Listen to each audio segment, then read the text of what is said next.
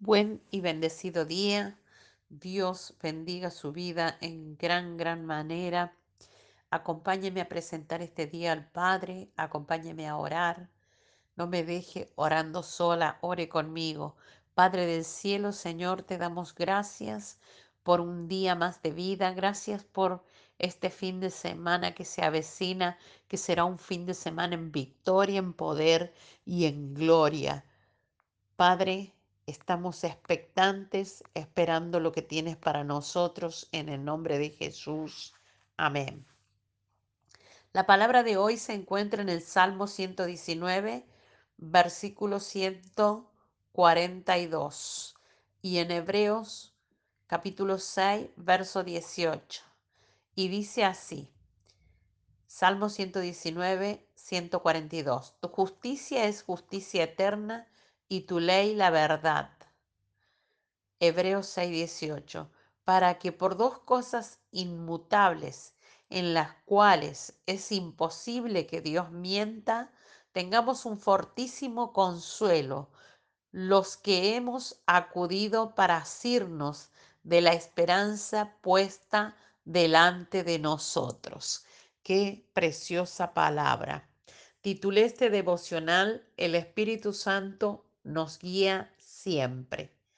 La palabra de Dios es revelada a través del Espíritu Santo para que cumpla con el propósito para lo que fue enviada, inspirada, para explicar y calmar cada una de las emociones y situaciones que afectan nuestra vida. La Biblia confirma su origen divino una y otra vez mientras va haciendo o dando sentido a nuestra vida en nuestra experiencia en el mundo real y físico y apunta el camino hacia la armonía, hacia la paz de Dios en nosotros, hacia el gozo y la salvación que Él tiene para nosotros. Espero de tal forma que una de las doctrinas que valoramos como tanto como para morir y para vivir es que el Espíritu Santo es el autor divino de todas las escrituras.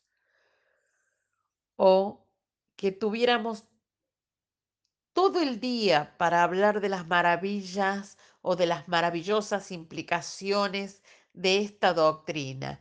El eterno Espíritu Santo, el Espíritu de amor y deleite entre el Padre y el Hijo es el autor de las escrituras. Es el que nos revela la verdad, es el que nos guía la verdad. Dice la palabra de tal manera es cierto en el Salmo 119, 142, completamente confiable.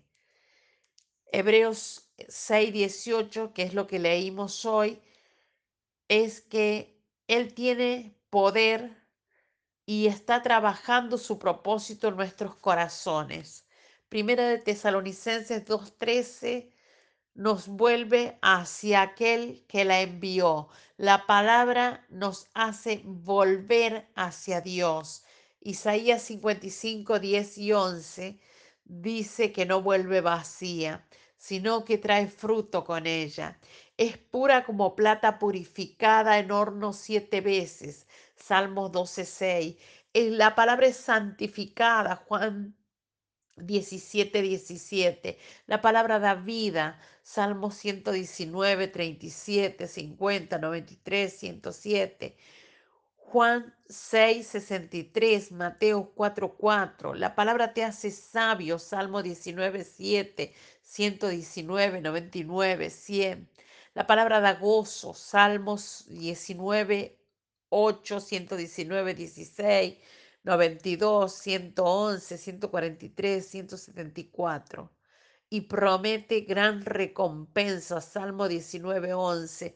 Da fuerza a los débiles. Salmo 119, 28. Consuelo a los angustiados. Salmo 119, 76. Y guía a los afligidos. Salmo 119, 105. Salvación para los perdidos. Salmo 119, 155. Segunda de Timoteo 3:15. La sabiduría de Dios en las escrituras es inagotable. Si esta doctrina es cierta, entonces las implicaciones son tan profundas y alcanzan tan lejos que toda parte de nuestra vida deberá ser afectada. Toda parte de nuestra vida es marcada y sellada por la palabra. Para el que cree, todo le es posible. Nuestra oración a Dios hoy.